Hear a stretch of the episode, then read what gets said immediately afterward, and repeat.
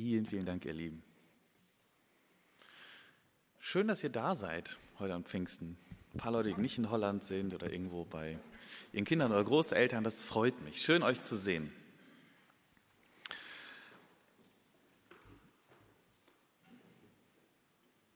Ich erzähle euch mal ganz kurz aus meinem Studium. Nichts Wildes, nur was ganz Kleines. Ich habe in meinem Studium eigentlich bis heute immer sehr gern gelesen. Ähm, wenn es dann hieß, hey, lest mal den und den Text jetzt für äh, fürs nächste Seminar oder für die nächste Vorlesung, dann fiel mir das nicht schwer. Ich habe das immer gern gemacht. Ich war ja freiwillig da, ich wollte ja Theologie studieren. Bei einigen Texten habe ich mich allerdings schwer getan. Es gab so ein paar Sachen, die habe ich nie gerne gelesen und da habe ich mich gedrückt, wo ich konnte. Und das waren so die, äh, ich sag mal, die Klassiker. Weiß ich nicht. Wenn es dann hieß, okay, du musst einen Text von Platon lesen oder Kant, Hegel. Ah. Also wenn es ging, habe ich mich gedrückt, ehrlich gesagt. Und zwar ähm, aus einem einfachen Grund, man versteht die nicht. Äh, man, man kann die ganz, ganz schwer verstehen. Ähm, man kann sie verstehen, die haben ja geschrieben, äh, man kann sie aber nicht einfach mal nebenbei lesen. Und man kann sie auch nicht nur einmal lesen. Ähm, ich weiß nicht, was ihr heute Nachmittag macht, ob ihr euch entspannten Platon aus dem Regal holt oder den Hegel ähm, und den lest. Das funktioniert einfach nicht im, äh, im Vorbeigehen. Man kann nicht unter einem Sonnenschirm mit dem Aperol Spritz in der Hand äh, Immanuel Kant lesen. Und ein Grund dafür, dass man die nicht versteht oder schwer versteht, ist, hinter den einzelnen Vokabeln, die sie benutzen, das sind Wörter, die wir kennen normalerweise, ähm, hinter den einzelnen Vokabeln stecken oft ganz bestimmte Vorstellungen. Dahinter steckt oft ein ganzes Konstrukt an Gedanken. Und wenn ich dieses Konstrukt nicht kenne, wenn ich mich damit nicht auseinandersetze, ähm, dann verstehe ich das nicht gut. Wenn Sie also äh, sagen Geist oder Erkenntnis oder Wahrheit oder Idee oder irgendwelche anderen Begriffe, dann meinen Sie normalerweise Entschuldigung, da meinen sie normalerweise etwas ganz Bestimmtes. Man kann diese Leute erst verstehen, wenn man sich das mühevoll erarbeitet. Und darauf haben die meisten von uns keinen Bock. Es kostet Zeit, es ist anstrengend und außerdem, was habe ich eigentlich davon? Lieber entspannt nach Zauterlande fahren und Pommes essen. So sehe ich das jedenfalls. Bei Platon kann ich diese Einstellung verstehen. Ähm, ich gebe mir keine große Mühe, ihn zu entschlüsseln. Ähm, interessiert mich persönlich jetzt einfach nicht genug. Ich finde es toll, wenn Leute sich dafür interessieren. Bei der Bibel ist das jetzt eben ein bisschen anders. Die Bibel ist unsere Richtschnur. Die Bibel ist unsere äh, Inspiration, unsere Grundlage. Als Christ kann ich eben schlecht sagen, oh, Bibel interessiert mich nicht, ist mir egal ja, lasse ich die Finger von, ist mir ein bisschen zu anstrengend. Das ist unser Buch, unsere Grundlage. Und als Christ sind wir eben nie unabhängig von der Bibel. Das geht nicht. Deshalb können wir nicht einfach immer sagen, ah nee, keine Lust auf solche Texte, sondern manchmal müssen wir uns einer Herausforderung stellen. Heute kommt ein ähm, Predigt, kommt, kommt der Predigtext aus dem Römerbrief. Ähm, und ich lese Ihnen heute mal ganz bewusst aus der Lutherbibel. Meistens lese ich ja dann aus der Guten Nachricht Bibel oder aus der Basisbibel, weil man die eben, weil die moderner sind und einfacher verständlich sind. Heute lese ich das mal bewusst aus der Lutherbibel. Ähm, das ist relativ nah am Urtext dran und ja, ihr werdet sehen, vermutlich nicht immer ganz einfach zu verstehen. Ich lese Römer 8, die Verse 1 bis 11. Schreibt Paulus, so gibt es nun keine Verdammnis für die, die in Christus Jesus sind. Denn das Gesetz des Geistes, der lebendig macht in Christus Jesus, hat dich frei gemacht von dem Gesetz der Sünde und des Todes. Denn was dem Gesetz unmöglich war, weil es durch das Fleisch geschwächt war, das tat Gott. Er sandte seinen Sohn in der Gestalt des sündigen Fleisches und um der Sünde willen und verdammte die Sünde im Fleisch damit die Gerechtigkeit, die das Gesetz fordert, in uns erfüllt werde, die wir nun nicht nach dem Fleisch wandeln, sondern nach dem Geist. Denn die da fleischlich sind, die sind fleischlich gesinnt, die aber geistlich gesinnt sind, die sind geistlich gesinnt. Denn fleischlich gesinnt sein ist, ist der Tod, doch geistlich gesinnt sein ist Leben und Friede. Denn fleischlich gesinnt sein ist Feindschaft gegen Gott, weil das Fleisch sich dem Gesetz Gottes nicht unterwirft, denn es vermag's auch nicht. Die aber fleischlich sind, können Gott nicht gefallen. Ihr aber seid nicht fleischlich, sondern geistlich, da ja Gottes Geist in euch wohnt. Wer aber Christi Geist nicht hat, der ist nicht sein. Wenn aber Christus in euch ist, so ist der Leib zwar tot um der Sünde willen, der Geist aber ist Leben um der Gerechtigkeit willen. Wenn aber der Geist dessen, der Jesus von den Toten auferweckt hat, in euch wohnt, so wird er, der Christus von den Toten auferweckt hat, euch eure sterblichen Leiber lebendig machen durch seinen Geist, der in euch wohnt. Luther, äh, Römer Kapitel 8. Erklärt das jetzt mal kurz eurem Sitznachbarn in einer Minute. Müsst, müsst ihr nicht. Ähm, aber man spürt, gar nicht so einfach. Ähm, gar nicht so einfach. Das kann man nicht mal eben im Vorbeigehen.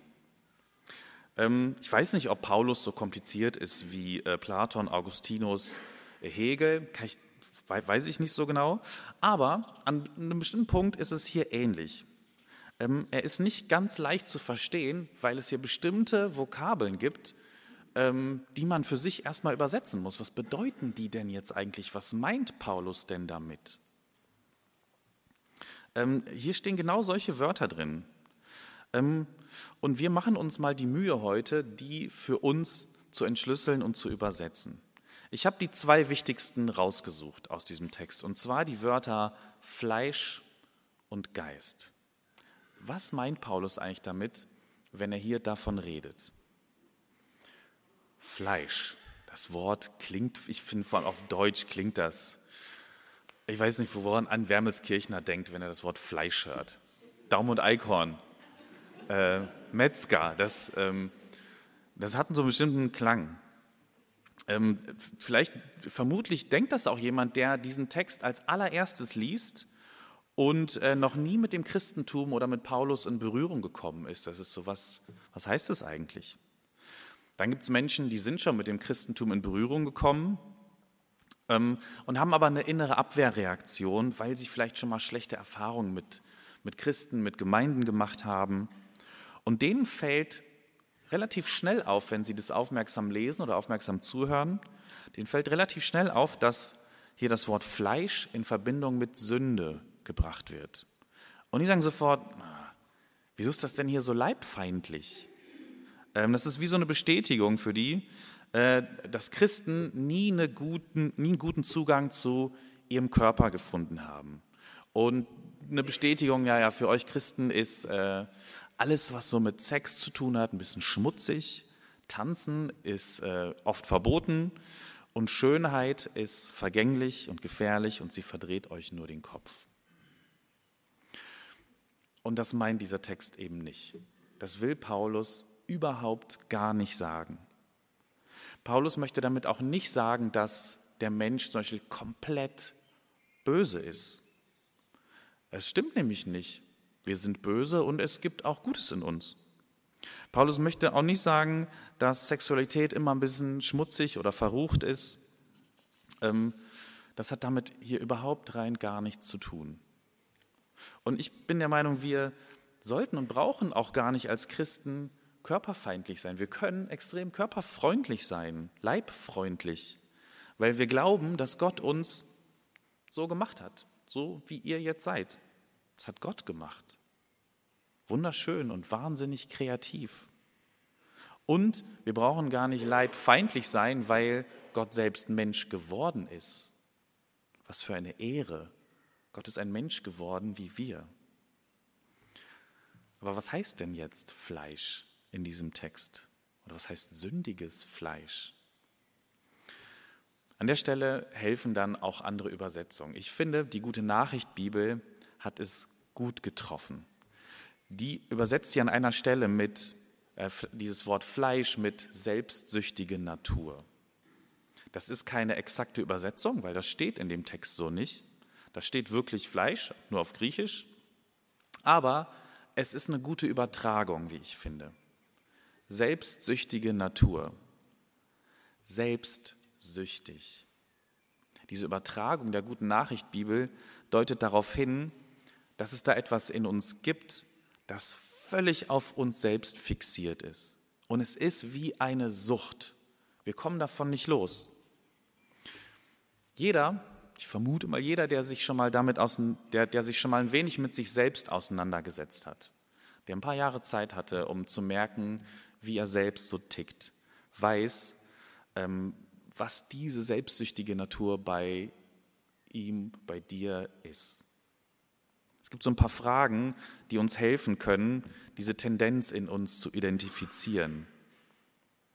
Ähm, zum Beispiel die Frage, was ist das Muster, in das ich immer wieder zurückfalle, obwohl ich gar nicht will? Was ist die Neigung in mir, gegen die ich seit Jahren, Jahrzehnten einfach nicht ankomme, obwohl ich es versuche? Was würde ich so gern an mir ändern? Ich schaffe es aber nicht. Mal ein bisschen, klappt auch mal zwei Wochen und dann klappt es wieder nicht. Und ich vermute, euch fällt jetzt gerade etwas ein. Irgendwas aus eurem Leben. Das ist ganz persönlich. Und wir wissen das auch oft am allerbesten über uns. Und dann kommt noch etwas dazu bei dieser selbstsüchtigen Natur, bei diesem Fleisch, wie das hier heißt. Wir versuchen oft mit aller Kraft diese, diese Schwäche oder diese Neigung zu verstecken, sie zu verdrängen oder sie selbst zu besiegen. Wir wollen das unbedingt schaffen. Und wenn wir es nicht schaffen, dann fühlen wir uns schuldig. Und wenn wir mal wieder scheitern, dann könnten wir im Boden versinken. Wir schämen uns vor uns selbst, vor anderen, wir verstecken uns vielleicht auch. Und tun es dann doch wieder. Und das können die unterschiedlichsten Dinge sein, wirklich. Das wissen wir über uns alle am besten.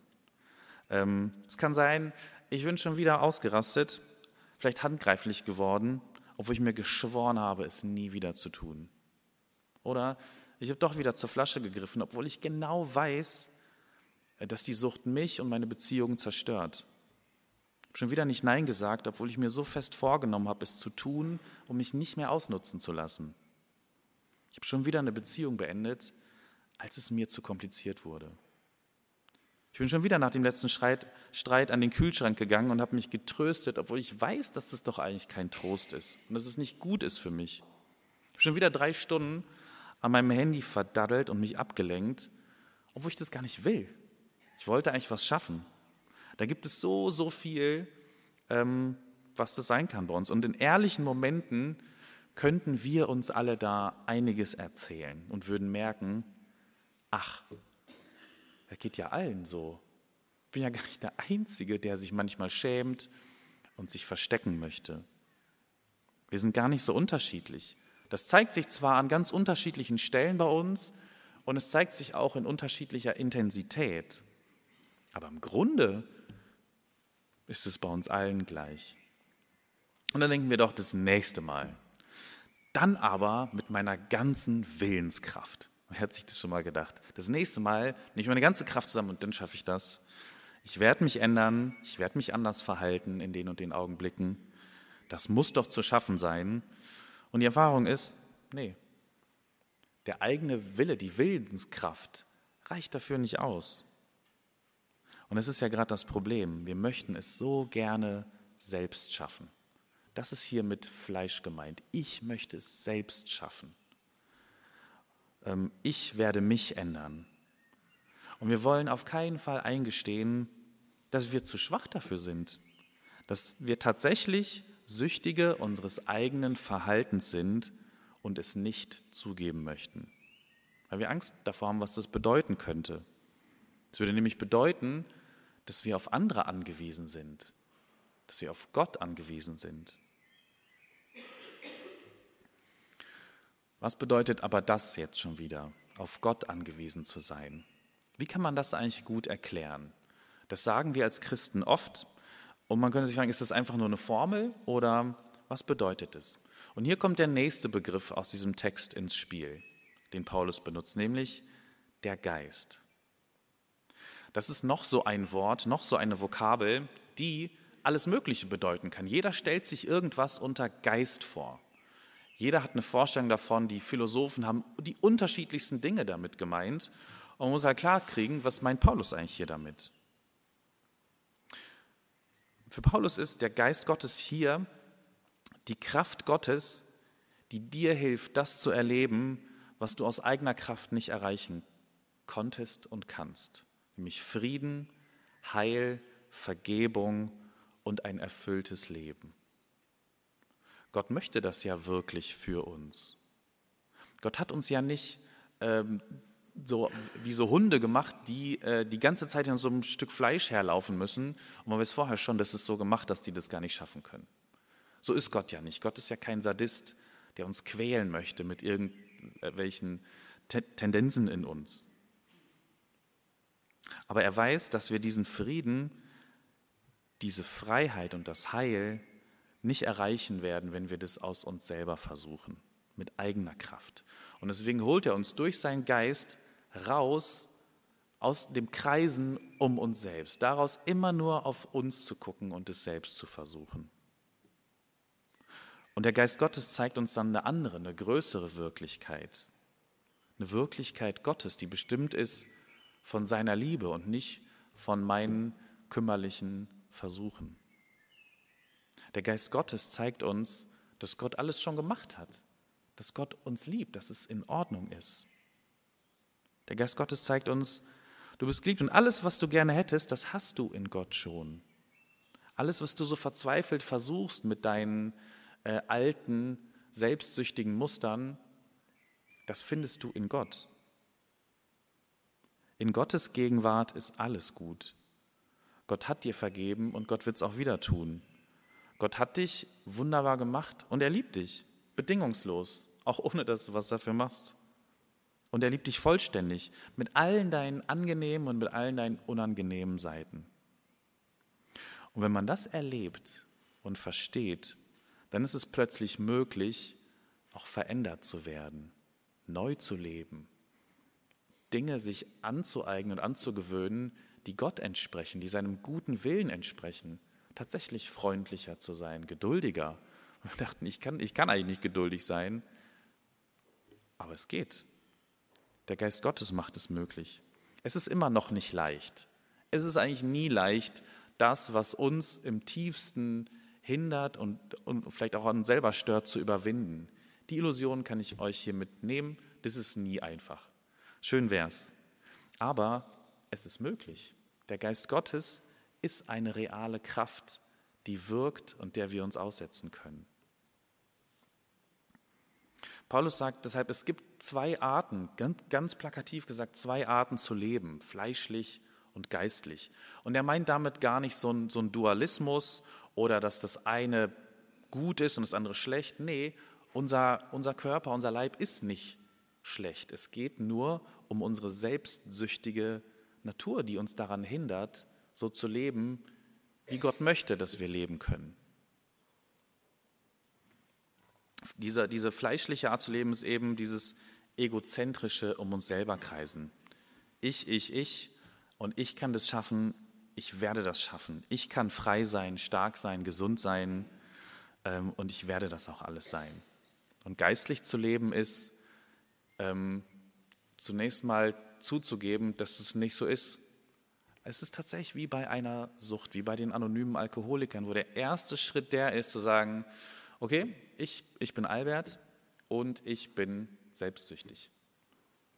Und dann sagen die anderen auch, ich bin das und das äh, und wir geben es einfach mal zu äh, und richten uns aus auf Gott, auf den Geist, der uns einen anderen Blick schenkt, eine andere Perspektive.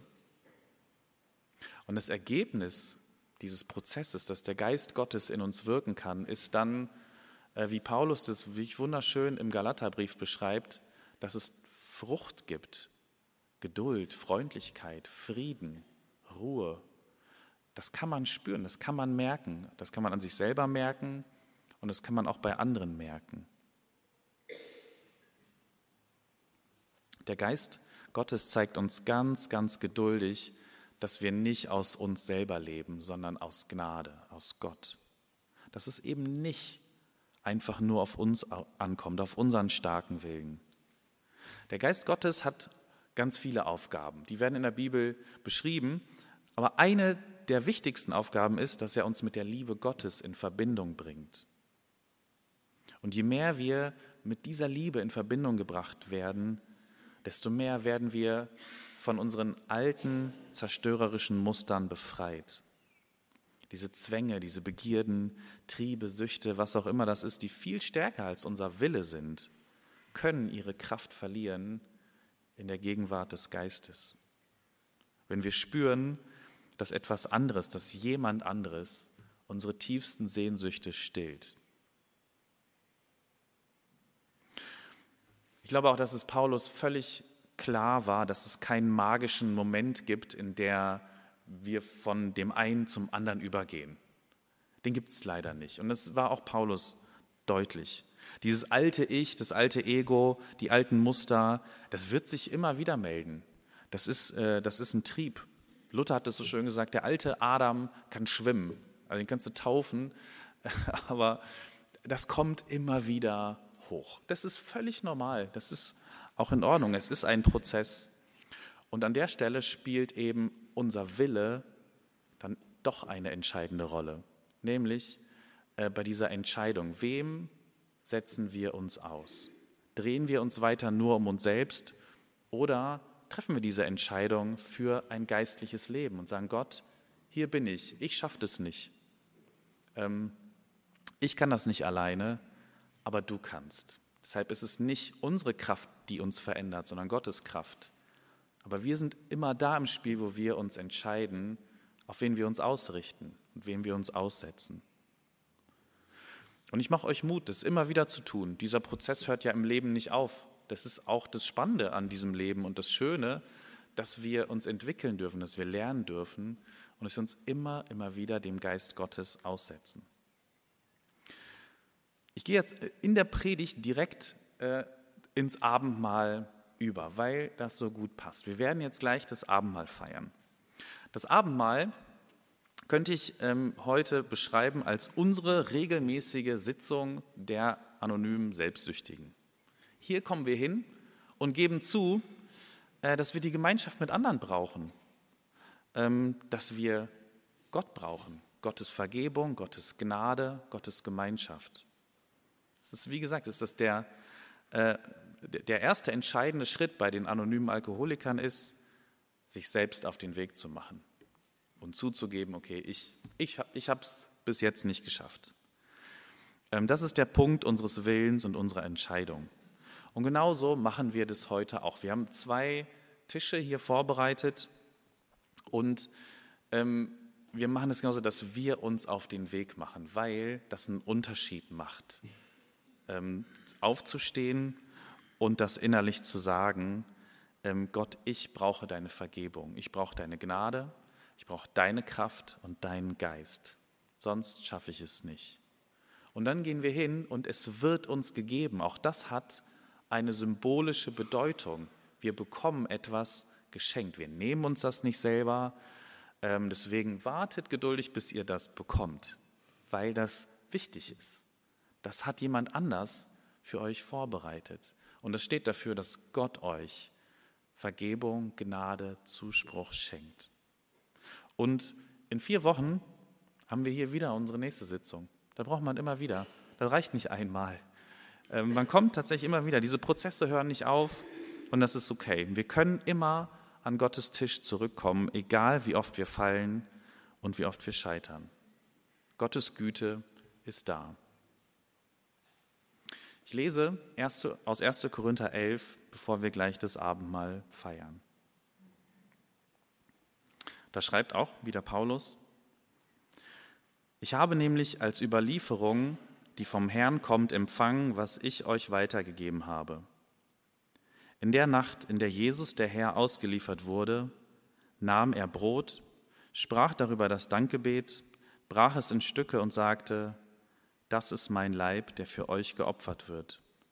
Tut das immer wieder, damit unter euch gegenwärtig ist, was ich für euch getan habe.